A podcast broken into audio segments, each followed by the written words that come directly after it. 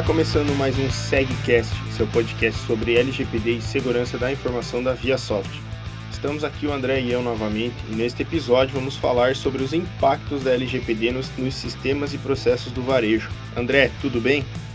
Olá Guilherme, olá ouvintes, tudo bem? Sejam bem-vindos novamente a mais um episódio da série LGPD.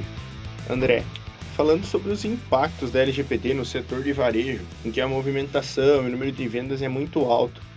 É, nos cadastros que são feitos, nem sempre o cadastro é feito por um funcionário do supermercado, da, da loja de material de construção, de, de outros setores do que o varejo tem. E às vezes é feito por um computador que está ali, a pessoa chega e, e ela mesma se cadastra para ganhar um desconto, para ganhar alguma concorrer a alguma promoção, por exemplo.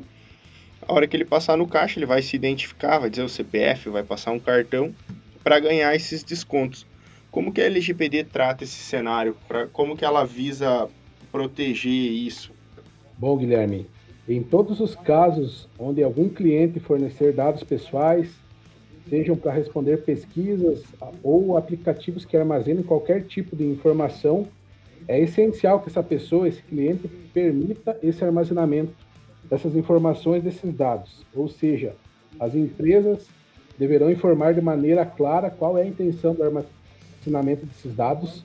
Desta forma, não sendo possível as empresas utilizarem esses dados como bem entender.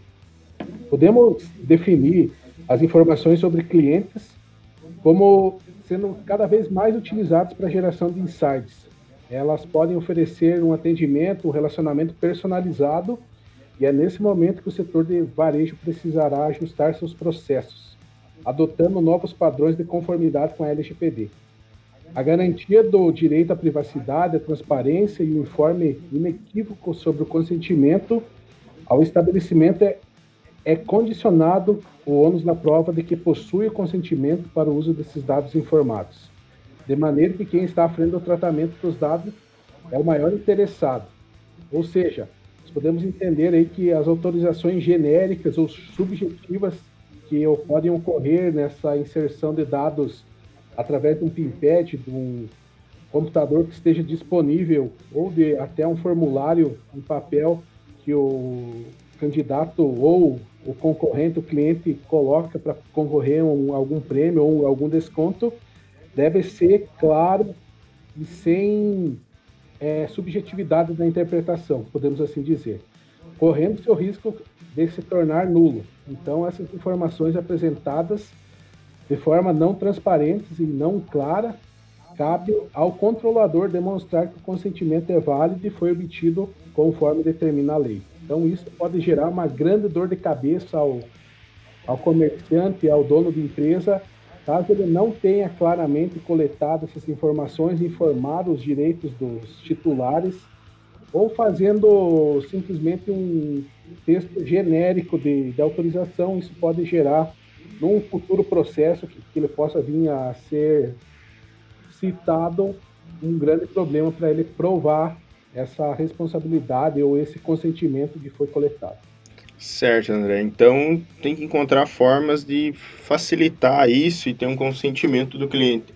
Por exemplo, em vez de ter aqueles termos de privacidade, termos de uso gigantes que ninguém consegue ler, é, o pessoal teria que disponibilizar um documento pequeno que diga o porquê, para que e como que precisa dos dados e por quanto tempo que eles vão ficar armazenados ali no estabelecimento. Perfeitamente, Guilherme. Isso pode ser facilmente disponibilizado através de um checkbox, onde possua um termo de privacidade, como você citou anteriormente, resumidamente esclarecedor, mas que não tenha dúvidas ou é, possibilidade de subjetividade nesse termo.